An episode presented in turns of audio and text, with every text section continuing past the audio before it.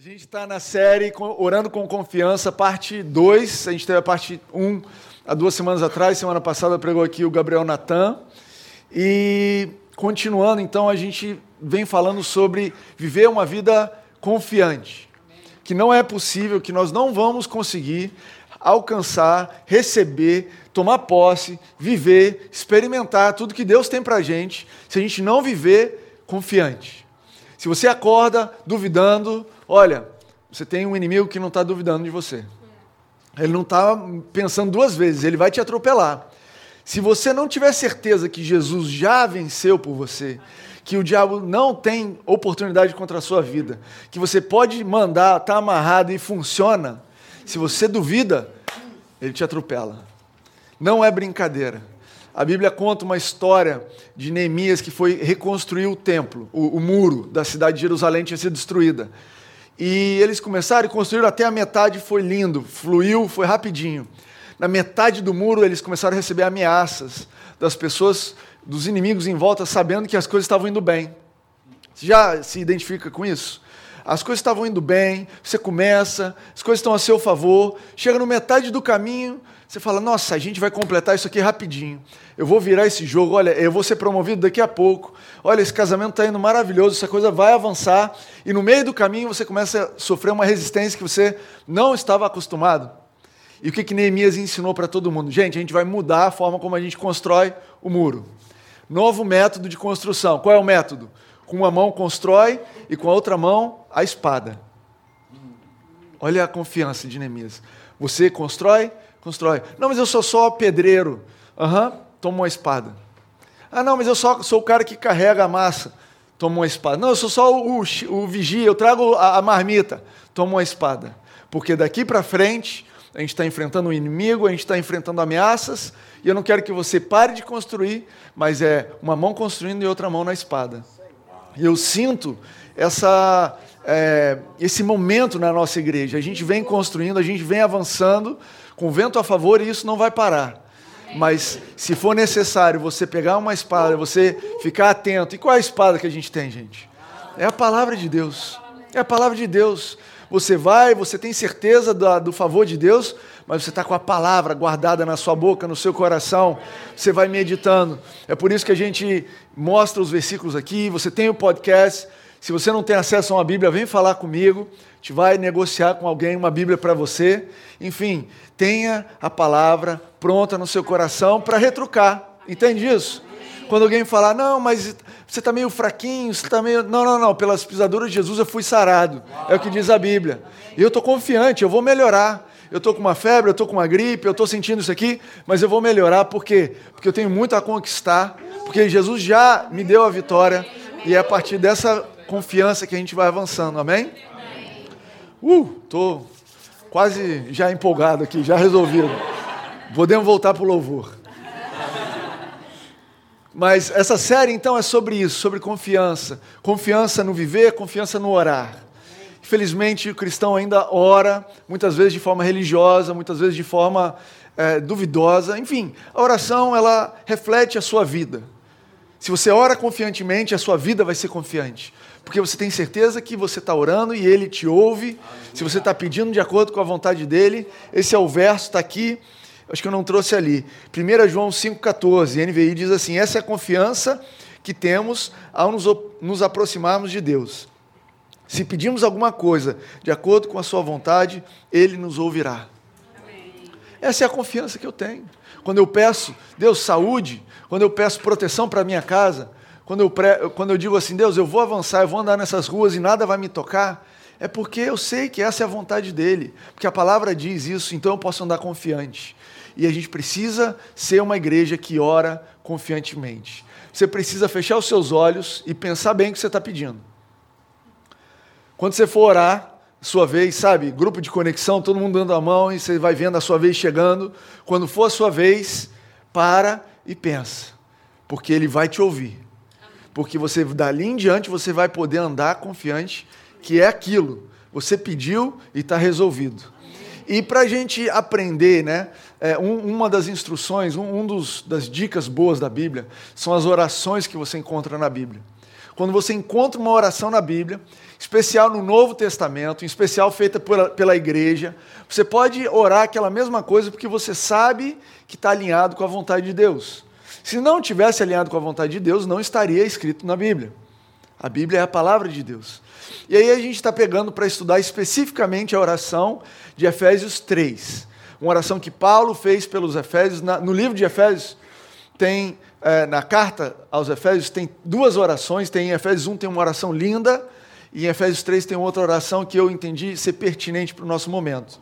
Então eu vou projetar aqui para você se lembrar. Hum, isso aqui não vai funcionar. Eu não configurei. Aliás, talvez botar isso aqui. Bota lá, Rafa, para mim, se você puder. Mas passa para mim, consegue passar? Isso. Efésios 3, 14 e 21 diz assim: conseguem ver aí? Tudo bem? Por essa razão, ajoelho-me diante do Pai, do qual recebe o nome toda a família nos céus e na terra. Oro para que, com as suas gloriosas riquezas, ele os fortaleça no íntimo do seu ser.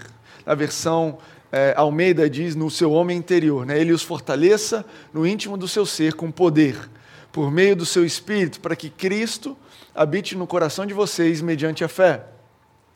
E oro para que, estando arraigados e alicerçados em amor, vocês possam, juntamente com todos os santos, compreender a largura, o comprimento, a altura e a profundidade, e conhecer o amor de Cristo, que excede todo, todo conhecimento, para que vocês sejam cheios de toda a plenitude de Deus aquele que é capaz de fazer infinitamente mais do que tudo que pedimos ou pensamos, de acordo com o seu poder que atua em nós. A ele seja a glória na igreja e em Cristo, por todas as gerações, para todos sempre. Amém.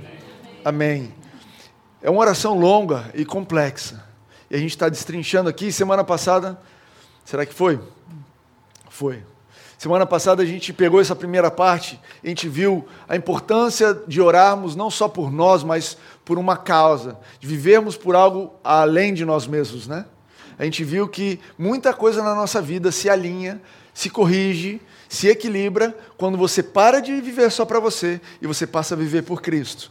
Quando você para de todo dia acordar, ai minha vida, no almoço, ai minha vida, no final do dia, ai minha vida, e você Talvez de manhã você fala, olha, eu preciso resolver isso, isso, aquilo, vou orar, mas eu vou viver por Jesus. Quem que está precisando de alguma coisa? Você está em casa desempregado, vai na casa do vizinho, olha, estou aqui com serviços para você, o que, que você está precisando? Precisa que troca alguma coisa, algum fio, precisa instalar algum quadro, eu estou aqui para cuidar da sua vida, se o Espírito Santo te guiar, ok? Não vai batendo na casa do vizinho assim, livremente não, é um exemplo de uma vida de alguém. E é por isso que a gente incentiva tanto as pessoas a serem voluntários na igreja. Porque às vezes você acorda achando que a sua vida está ruim, você vem aqui, você serve, você bota a, a, a, cortina, você prepara as lâmpadas, e aí no meio do caminho você encontra alguém e você troca uma ideia. Daqui a pouco o que aquela pessoa disse, sem querer, é a solução para o que você estava orando, e você ora por aquela pessoa e também sem querer você diz. Entende que Deus nos fez relacionados e Deus não nos fez para vivermos pela nossa vida simplesmente? A gente vive numa cultura assim. Uma cultura que é o que você está fazendo pela sua carreira, o que você está fazendo pelo seu crescimento espiritual, o que você está fazendo pelo dinheiro, o que, que você. E sim, existe espaço para você cuidar das suas coisas, mas não é por isso que nós vivemos. Nós vivemos por algo maior, porque nós temos um pai que está cuidando de nós e nós cuidamos dos assuntos dele. Então, se você se sente pressionado pelo teu trabalho, pressionado por tudo que está na tua mão, sentindo que você não está dando conta, eu quero te convidar a ajudar alguém a carregar a mochila dele. Timóteo, não estou falando da minha mochila. Isso. Ajuda alguém a carregar a mochila dele. No processo, você vai aprender a tirar a sua mochila. Quem sabe você aprende a tirar e entregar para Jesus um pouquinho. Quem sabe no processo você aprende que a gente está aqui, todo mundo, para avançar juntos. Juntos. Juntos. Então, essa oração de Paulo me inspira, porque ele ora por uma causa. Ele para para orar por algo maior que ele. E a gente falou também sobre ser fortalecido no homem, no homem interior, que é um termo bíblico para o seu espírito. Você precisa, para viver essa vida confiante, você precisa de um espírito fortalecido. Quando você se depara com as situações da vida, o teu espírito é o que te sustenta, se ele estiver forte. Quando você se depara com as situações da vida, se você tiver com o espírito amadurecido, alimentado, firme na palavra, consciente de quem você é em Cristo. Então esse homem interior está forte e ele, apesar dos desânimos da vida, ele não se corrompe, ele não desanima, ele se renova. E alguém fala para você: ó, você vai ter que começar tudo de novo.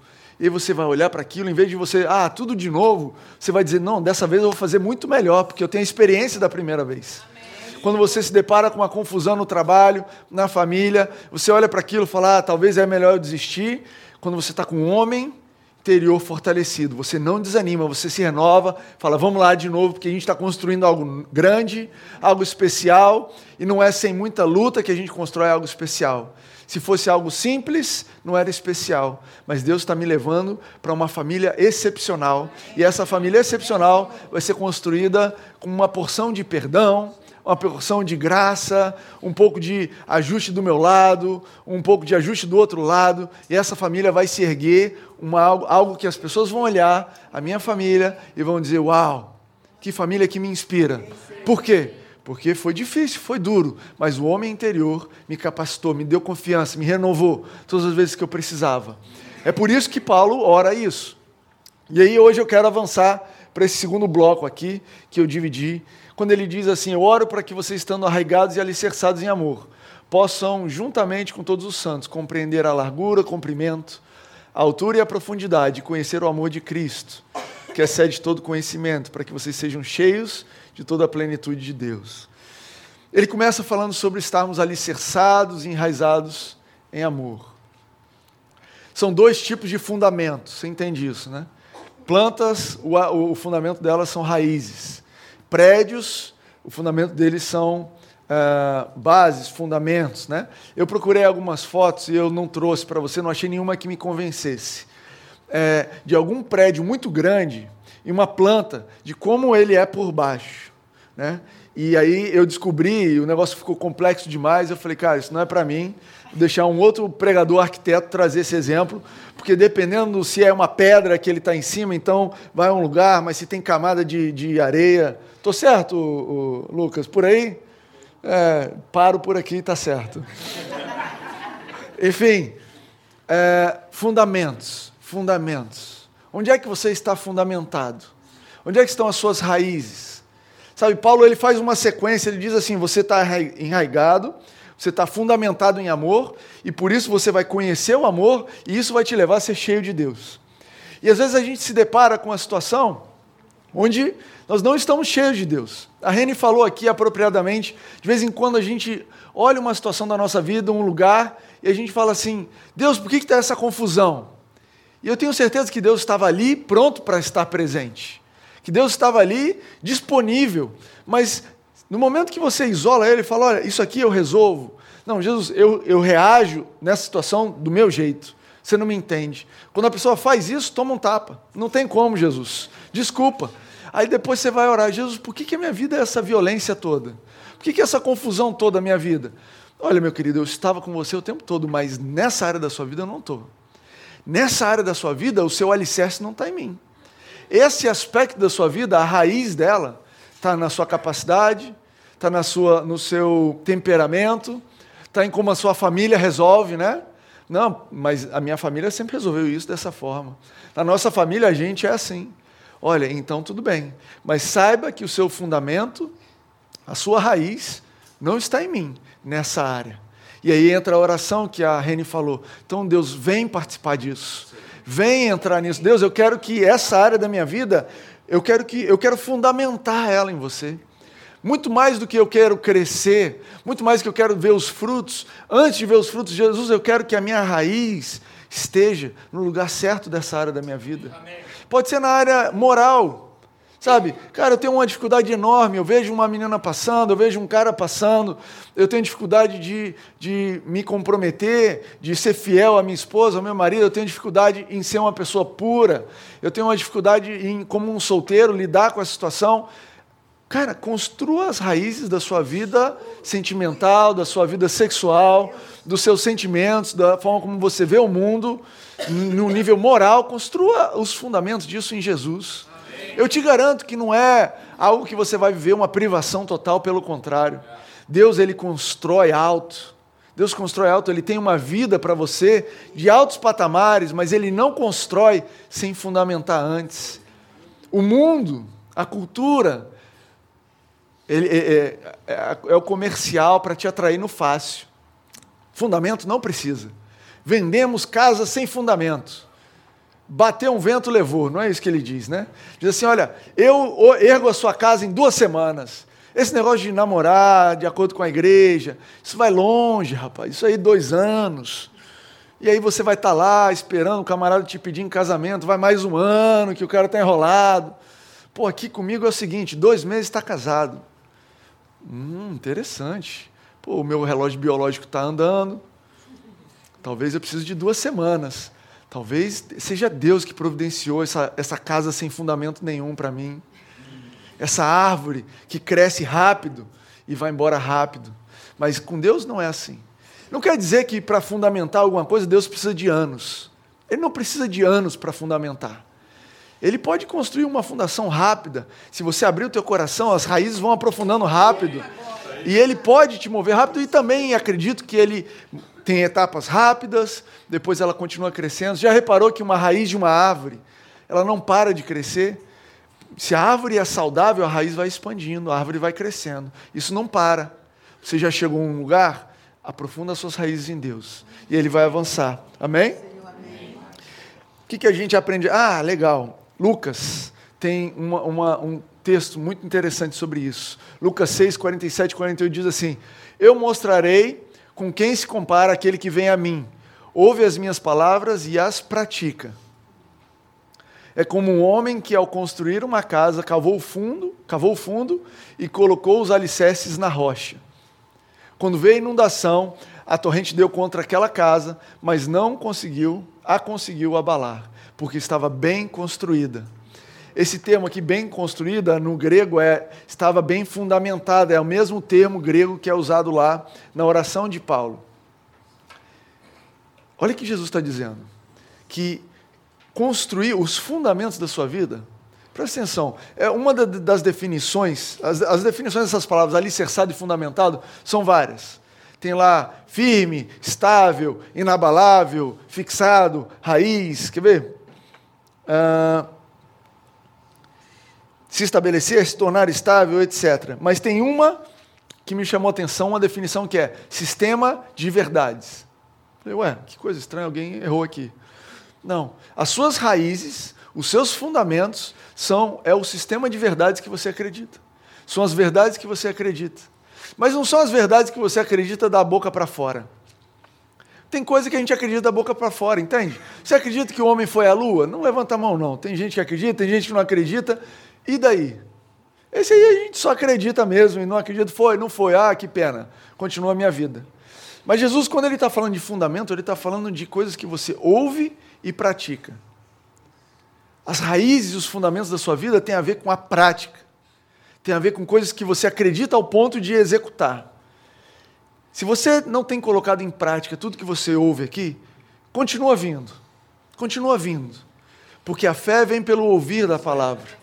Com o tempo a fé vai entrando no seu coração, a palavra vai entrando e você vai se alinhar. Eu também. Tem dia que eu, e quase estou sempre, oro, prego e saio daqui fortalecido na minha fé. Jesus, me ajuda a praticar isso. Mas à medida que a gente vai colocando em prática, esses são os alicerces. Você vai alicerçando. E o que Jesus disse sobre esses alicerces? Olha, o camarada foi construir a casa dele, um construiu sobre, cavou fundo, colocou em prática as palavras que eu disse, e esse camarada, quando bateu a tempestade, a casa ficou. O outro camarada construiu a casa também, mas sem alicerce. Veio a tempestade e abalou. E o que a gente aprende disso? Que está todo mundo construindo uma casa. Você acha que você não está decidindo, mas você está sempre decidindo. Sabe, se você decide não colocar em prática as palavras de Deus, você está decidindo colocar em prática alguma outra coisa, mas alguma coisa você está praticando. Então, já que você vai fundamentar sua vida em alguma coisa, por que não fundamentar em algo sólido e firme? Se a sua vida, se você vai colocar algo em prática e você vai colher os resultados daquilo, por que não solidificar e não enraizar a sua vida em algo que você sabe que vai dar bom fruto, que vai te sustentar diante da tempestade? É um convite simples, não é? Agora a gente vê nessa oração que Paulo fala: coloque as suas raízes no amor. E essa palavra aqui é ágape. Amor ágape. Amor ágape, é, ágape na verdade é uma palavra grega para amor, existem, existem algumas, mas ágape é um amor incondicional. Amor incondicional. Só existe uma fonte de amor incondicional no mundo, que é uma pessoa inabalável. Só existe um que é inabalável. Todos nós somos abalados, não é isso? Você já se abalou essa semana? Aliás, semana passada você se lembra de ter abalado? Você se lembra? Tá lá, tá amando, de repente, pá, vem uma coisa meio atravessada. Não sei se meu amor é tão ágape assim, talvez um pouco menos, mas existe um Deus que ele é inabalável. Ele é inabalável, eu vou te dizer por quê. Porque ele já sabe tudo que vai acontecer.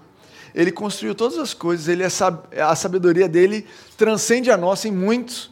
E ele olhou aquilo tudo, ele olhou você hoje, ontem, amanhã, ele olhou todos os seus pecados, todas as suas falhas, tudo que você não conseguia e falou: hum, vale a pena mais camarada.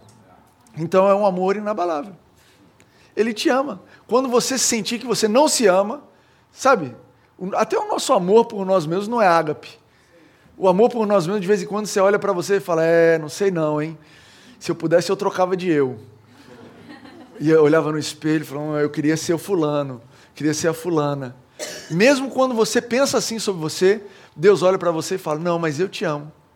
Eu te amo desse jeitinho aí. Eu sabia que você ia passar nesse lugar. Às vezes eu não queria que você passasse, mas eu sabia. E eu te amo assim mesmo. E Ele como único ser inabalável, é a única fonte de amor incondicional desse mundo. Se você quer amar alguém de forma incondicional, você vai precisar beber nessa fonte. Se você quer levar esse amor para alguém, você vai ter que pegar dessa fonte. Você vai ter que se conectar com Deus. Você não tem uma outra forma de você amar a sua esposa, amar seu, os seus pais, amar a sua família a longo prazo, de forma incondicional, se você não estiver recebendo esse amor de Deus o tempo todo. Eu sinto que Paulo acertou assim, sabe? Ele tinha poucas frases para orar. Estava mandando a carta de uma prisão. Cara, eu preciso orar pouca coisa por esse pessoal. Eu vou orar para que eles estejam arraigados, fundamentados no amor ágape, nesse amor incondicional, porque todas as outras coisas, cara, se eles souberem que eles são amados, as outras coisas vão se resolver. Se eles souberem o tanto que eu amo eles, as coisas vão se resolver. Eles estão, ele está com medo de, de perder o emprego, ela está com medo do cara não gostar dela, ele está com medo de talvez chegar lá na frente e ter tomado a decisão errada, ela está com medo de ser um fracasso, de ninguém gostar. Mas se eles soubessem do tanto que eu amo eles, eles saberiam que eu nunca criaria alguém para ser um fracasso. Eles saberiam que eu nunca criaria alguém para conduzir e, e, avançar numa carreira que destrói a sua vida familiar, que destrói a sua saúde. Eu nunca criaria alguém para se oferecer para um, tão, um valor tão baixo por qualquer pessoa, para qualquer pessoa. Eu nunca faria isso. Então, à medida que você vai recebendo esse amor, as coisas vão mudando. E esse amor, ele é peculiar, porque Paulo, eu vou voltar aqui na, no trecho que a gente está vendo. Paulo fala assim que esse amor, ele, ele é muito curioso. Ele fala assim: olha, eu oro para que vocês possam conhecer e compreender um amor que excede todo conhecimento. Eu falei, Paulo, acho que você errou aí, hein? Como é que a gente vai conhecer e compreender algo que excede o entendimento? Você percebe que entender alguma coisa envolve você envolver a tua mente em volta daquilo, dar todas as características daquilo e falar, absolver essa informação? Sim. Você entende que para você é, é falar assim, não, eu entendo de tocar esse teclado, você tem que ter uma mente que vai além do teclado, você extrapola os limites do teclado, você entende notas, você entende, entende eletrônica, você entende da coisa toda, e você fala, aham, agora entendi sobre teclado. E talvez você não entenda nada sobre teclado, mas se você fizer uma palestra e algumas aulas, a sua mente é capaz de entender sobre teclado. Se você entende sobre teclado, me procura no final do culto. Está procurando pessoas que entendem sobre teclado. Mas Paulo, Paulo vira e fala assim: olha, o amor que você precisa estar enraigado, esse amor ágape, não dá para entender. Não dá para entender. Esse amor ele excede tanto a sua capacidade de raciocínio, excede tanto o que você é capaz de pensar, que não dá para entender. E é curioso porque Deus também é assim. Não é? Tem uma música, ninguém explica Deus, não é? Não dá para entender. Então, quando você vem à igreja achando que a igreja é uma palestra, você se engana. Quando você vem, senta aqui e fala assim: não, não, não, estou fazendo o curso, agora vou entender Deus. Vamos lá, Timóteo, explica Deus. Cara, não entendi ainda. Como é que é esse negócio de Deus? Como é que é esse negócio de fé? Me explica, me explica, não estou entendendo. Não, eu acho que se eu ficar um ano indo nas pregações, vou entender Deus. Depois de um ano, não, está entendido, Deus faz assim, assim, assado. Deus, vamos lá. Ih, deu errado, não entendi nada. Apesar desse Deus ser impossível de entender, ele é possível de conhecer. Olha que loucura. Você conhece alguém que você não entende, mas conhece? Tem alguém na sua vida que você não entende, mas conhece? Melhor formulando a frase. Tem alguém que você fala, olha, 80% dessa pessoa faz sentido, esses 20%. Cara, qualquer coisa sai disso daí. Mas você pode conhecer. E esse é o desafio que Paulo faz. Ele fala assim: olha, no momento que você começa a praticar esse amor, no momento que você começa a alicerçar a sua vida e colocar em prática, mesmo o pouco que você tem, você começa a avançar para conhecer e compreender. E aí ele fala de dimensões. Ele fala assim: olha, você vai compreender a largura, a profundidade. Como é que você conhece a profundidade de alguma coisa? Você tem que mergulhar, não é isso? Deixa eu conhecer a profundidade dessa piscina. Tuf, mergulha. Deixa eu conhecer a profundidade do, do, dessa parte do mar aqui. Você mergulha, vai lá no fundo. Ah, entendi. Conheci. Eu, eu cara, vou, tem mais coisa mais profunda ainda, vai mais além, mas eu experimentei. E esse amor é um amor que você não consegue entender, mas consegue experimentar. Não é um atributo interessante? Você já percebeu que a maioria das coisas, ou algumas das coisas que Deus fez por nós, elas são impossíveis de entender, de compreender, mas elas são possíveis de experimentar? Já viu que a alegria é uma coisa assim? Sabe, não tem um algoritmo num computador chinês que programou um novo método de alegria. O mundo não fala assim, olha, agora que a gente avançou, nós chegamos na alegria 2.0, 3.0, agora a alegria, uh! As pessoas inovam muita coisa, mas alegria a gente só experimenta. Não dá nem para dizer o que, que alegra uma pessoa, o que, que alegra a outra. Paz, a mesma coisa. Sabe, são atributos, são, são aspectos da nossa vida, são presentes, dádivas que Deus deu, e não, são, não é à toa que são dons do Espírito, mas são dádivas que Deus deu que tem essa mesma, esse mesmo atributo, essa mesma característica que Ele. Não dá para entender, só dá para experimentar. Você se contenta em não entender a paz de Deus no seu coração, mas experimentar a paz de Deus no seu coração? Você se contenta em não entender a alegria dele no seu coração, mas experimentar a alegria? Você se contenta em não entender o amor de Deus por você, mas experimentar o amor dele por você? Conhecer.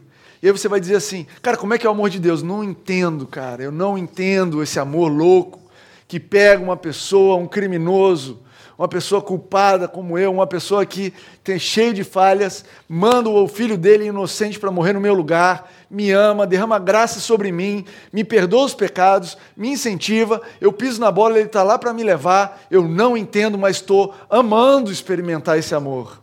Eu não entendo como é que ele pode me amar eu era um cara tão bom, eu era produtivo, eu gerava riqueza, eu era um cara que eu era o bambambam, bam, bam, eu era uma mulher que arrebentava em tudo que eu fazia. Hoje eu não sou mais nada, eu estou deprimido, hoje eu estou triste, hoje eu estou fraco, hoje eu não estou mais rendendo o que eu rendia, mas eu estou experimentando um amor que eu não experimentava naquela época. Eu estou experimentando, eu, hoje eu acordo pleno da certeza que eu sou amado. Eu não entendia naquela época, porque uma coisa não tem a ver com a outra. Você pode estar no topo da produtividade da sua vida, você pode estar no fundo. O amor de Deus pode ser conhecido nos dois lugares. E deve ser conhecido em todos os lugares. Lógico que o amor de Deus vai te levar para cima, mas você pode conhecer ele lá embaixo. Você pode conhecer ele no meio da guerra. Você pode conhecer a paz no meio da pressão. É lógico que essa paz vai te conduzir por é, pastos verdejantes, por águas tranquilas, não é isso? A paz vai te levar para lá, mas você não precisa estar lá para experimentar essa paz. É por isso que Paulo fala, sabe, coloca as raízes da sua vida no amor. Coloca as raízes da sua vida no amor. Não é curioso que ele não fala assim, olha, coloca as raízes da sua vida na nova igreja que vai surgir lá em Ipanema, vai ser demais. Fundamenta a sua vida ali, que vai dar certo.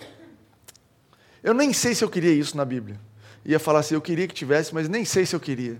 Eu estou tão feliz que vocês e eu estamos todos plantados num jardim de amor que não depende dessa igreja. Tu acredita nisso?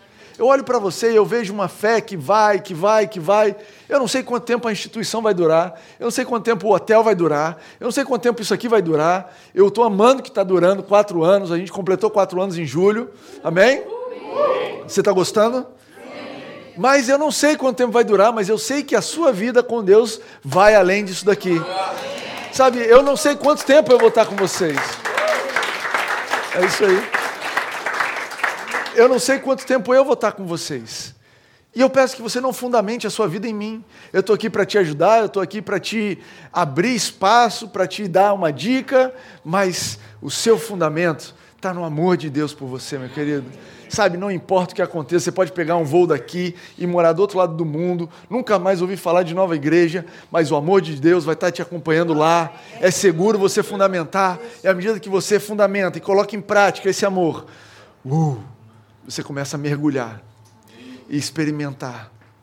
Como é que você vai experimentar o comprimento desse amor se não for uma jornada longa, longa? E você anda com Deus e fala: Deus, estou quase chegando no final do amor, né? A jornada está longa, estou com 60 anos de idade. Meu pai fez 60 semana passada, por isso que eu não estava aqui. 60 anos de vida. Deus, estou no final da jornada, estou experimentando o comprimento desse amor. Vai andando ainda. Vai dando, vai dar um passo depois do outro, tem muitos dias ainda pela frente. Isso é experimentar o comprimento. Como é que eu vou experimentar o comprimento? Você já experimentou o comprimento do Brasil? Talvez de avião, né? Você teve que subir no avião e Estou experimentando. Eu estou conhecendo. Eu estou conhecendo. Eu estou conhecendo esse amor. Uau, eu achava que o amor de Deus ia até aqui. Eu descobri que tem mais coisa. Eu descobri que vira uma esquininha tem mais coisa. Eu falei para tempo atrás eu e Reni, a gente viajou para a China, a gente foi na muralha da China. E a muralha da China é uma coisa absurda de grande, se não me engano, o que a gente leu, que tem 21 mil quilômetros de extensão. Eu não experimentei os 21 mil quilômetros de, de extensão, mas era incrível que você ia e você via a muralha assim até um ponto e você falava, nossa, é longe. E aí você andava, quando você chegava lá, você descobria que era só uma esquina. E aí tinha mais um tantão de muralha para lá. Sabe, isso é percorrer o amor de Deus. Isso é percorrer a vida com Deus. E Deus tem isso para você. Nessa manhã, a mensagem dessa manhã é que você experimente, que você mergulhe, que você vá adiante nisso. Amém? Gente, não sei nem onde eu estou mais na minha anotação. Isso é bom? Anotei aqui. Você pode frequentar faculdade de teologia por 10 anos e não experimentar o amor de Deus. Você pode frequentar essa igreja por um ano, dois anos, dez anos e não experimentar o amor de Deus, porque não é algo que pode ser entendido. Está aí a grande confusão de faculdade de teologia. Muitos se perdem porque acham que vão entender Deus. Muitos não se perdem, graças a Deus aqueles que não se perdem, pela graça de Deus, mas não tem faculdade, não tem pregação, não tem podcast, não tem método explicado que vai poder te fazer entender Deus, entender esse amor. Mas, por outro lado, basta cinco minutos com o seu coração honesto aqui, e você já está dentro da piscina. Basta cinco minutos de você honestamente procurando a Deus, e você começa a experimentar, e começa a avançar. Amém?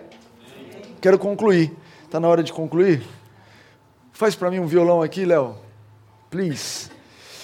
Essa pregação ela, ela pode ser bastante romântica, essa mensagem lúdica. Uau, vamos experimentar o amor de Deus. All you need is love. Que legal. Mas eu queria te dizer que também é muito prático. É absolutamente prático o que eu estou te dizendo. Eu quero fechar com isso. Construir a sua vida sobre esse amor é algo prático. E existem dois grandes desafios que a gente enfrenta nessa situação. Um é a nossa passividade. não é exatamente uma preguiça de construir uma vida e colocar em prática as coisas de Deus. É mais uma atitude passiva em relação às decisões da vida. Sabe, quando Jesus falou e Lucas anotou sobre, olha, aquele que ouve as minhas palavras e coloca em prática é semelhante a um homem que constrói a casa, faz um buraco e constrói sobre a rocha. Ele também fala de um outro homem que está construindo uma casa sem estar no fundamento. A verdade é que eu e você, a gente, todo mundo está construindo uma casa, mas se sua atitude em relação a isso é passiva, você vai botando a casa onde dá, você vai colocando ali pedaço de pau que dá, o fundamento que dá, o tipo de tijolo que dá, você vai colocando do jeito que dá, e vai acontecer o que for.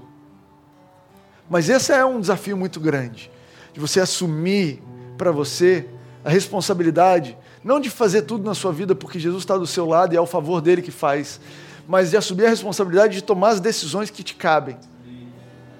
Decisão essa, baseada em fé, baseada na graça de Deus, mas ainda assim uma decisão. Eu decido confiar. Eu decido continuar construindo isso, mesmo com uma espada na mão e com a outra construindo. Eu decido não retroagir em relação a esse desafio. Eu decido não reagir de forma impaciente, eu decido não responder no nível que essa pessoa merece, eu decido não me preocupar nessa situação. Por quê?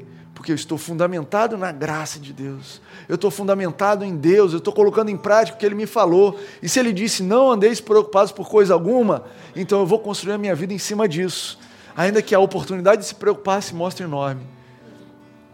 O desafio maior, ou um dos grandes desafios, é essa passividade o que mais eu posso fazer se não me preocupar? Não pense assim. Não pense assim. Não deixe a, a correnteza ir te levando. Tome, tome decisões concretas e, e firmes. Sabe, é, na faculdade de administração, isso me veio à mente agora, tem um guru, um cara muito, que era até cristão, chamado Peter Drucker, e ele falava, a disciplina número um para você melhorar suas decisões é anotar as decisões que você fez e o que você esperava delas. E depois de um tempo revisitar. Um método super simples. Você tem um diário, você tem um lugar onde você pode anotar? Anota. Escolhi comprar essa roupa porque acho que vou ficar lindo. E depois de um tempo volta ali e fala: Não fiquei lindo, não compro mais essa roupa. Mas sabe, eu estou levando a sério uma decisão da roupa que eu estou comprando. É uma decisão que eu tive, que eu tomei. Estou tomando a decisão de me voluntariar em tal lugar porque acredito que isso vai mudar a minha vida. Volto lá e falo: Uau, isso realmente mudou minha vida. Vou reforçar essa decisão aqui. Estou tomando a decisão de não ficar magoado com um fulano, apesar dele ter feito isso, isso, isso, isso. Uma decisão, anota. Na hora que bater no seu coração, bater na porta, olha, eu sou a mágoa, posso entrar? Não, não, não, está anotado. Eu tomei a decisão de você não entra aqui. E vê o resultado disso. Não seja passivo o outro grande desafio é o medo. O medo de ser vulnerável. Amar envolve, amar e ser amado envolve colocar algo muito precioso e sensível aos cuidados de outra pessoa. Ainda que Deus seja essa outra pessoa, muita gente se decepciona com Deus. Muita gente se decepciona com a projeção que eles tinham feito do que Deus deveria fazer. Sabe isso? É por isso que Deus não se explica, é por isso que Ele excede todo o conhecimento, porque você faz uma projeção de Deus, fala, hum, vamos projetar um Deus bem legal. Deus legal vai me levar a isso, vai fazer isso comigo e aquilo outro. Ótimo. Então, é isso que eu vou fazer. E aí você vai lá e esse Deus que você projetou não é o Deus que existe. E o Deus que excede todo entendimento fez algo que excedeu seu entendimento. E aí você se decepciona. E depois que você se decepciona uma, duas, três vezes, você começa a ficar preocupado e é tentado a viver uma vida desconfiado, desconfiada. Entende isso? Teve uma situação peculiar aqui na igreja semana passada que ah, uma pessoa de fora entrou e levou uma coisa da igreja. Tem câmera de vídeo, está sendo cuidado.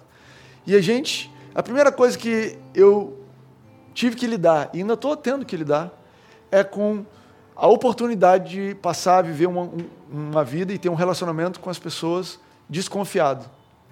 Cara, a gente sempre confiou tanto e não dava nada. E aí, de repente, aconteceu isso. E você pode ter a mesma coisa com alguém. Olha, eu sempre confiei, agora essa pessoa fez isso. E aí você se depara com medo de que aconteça de novo. É por isso que eu te convido, e é um convite que eu não tenho como tomar essa decisão por você, de lançar fora esse medo e mergulhar nessa piscina de amor novamente. E quero te dizer, não existe outra forma de viver que não seja vulnerável. Não existe outra forma de amar que não seja ser vulnerável. Não existe outra forma. Você pode ficar protegido e a hora que você perceber, quando você estiver 100% protegido, você vai estar trancado dentro de um cofre, no escuro, sem ninguém. Isso é vida, gente. Você acha que é isso que Deus chamou você para viver? Não. Trancado? Não, aqui tem certeza que não acontece nada. Não. Deus te chamou para viver, para ir além, para viver uma vida que conquista as coisas, para viver uma vida cheia de amor, uma vida de alguém que é amado, uma vida de alguém que eventualmente é machucado, mas tem saúde para se regenerar. Já perceberam como a natureza tem saúde para regenerar? Vocês já viram como as coisas acontecem? Chove, cai galho, o rio fica sujo, a praia fica suja, dá um tempo, a natureza, estou aqui de novo, mandando onda para vocês, batendo vento, a árvore que o galho tinha caído, cresceu outro. Ah, mas eu não vou mais crescer galho porque galho cai. Pelo contrário, eu sou uma árvore, eu cresço. Eu sou, eu fui plantado no solo fértil. E a única coisa que eu sei fazer da vida é crescer, avançar. E eu sei que existe o risco de cair de novo galho, mas eu não me preocupo. E é por isso que a Bíblia diz que o perfeito amor lança fora todo mundo. O amor aperfeiçoado. Amém? Quero te convidar a ficar de pé.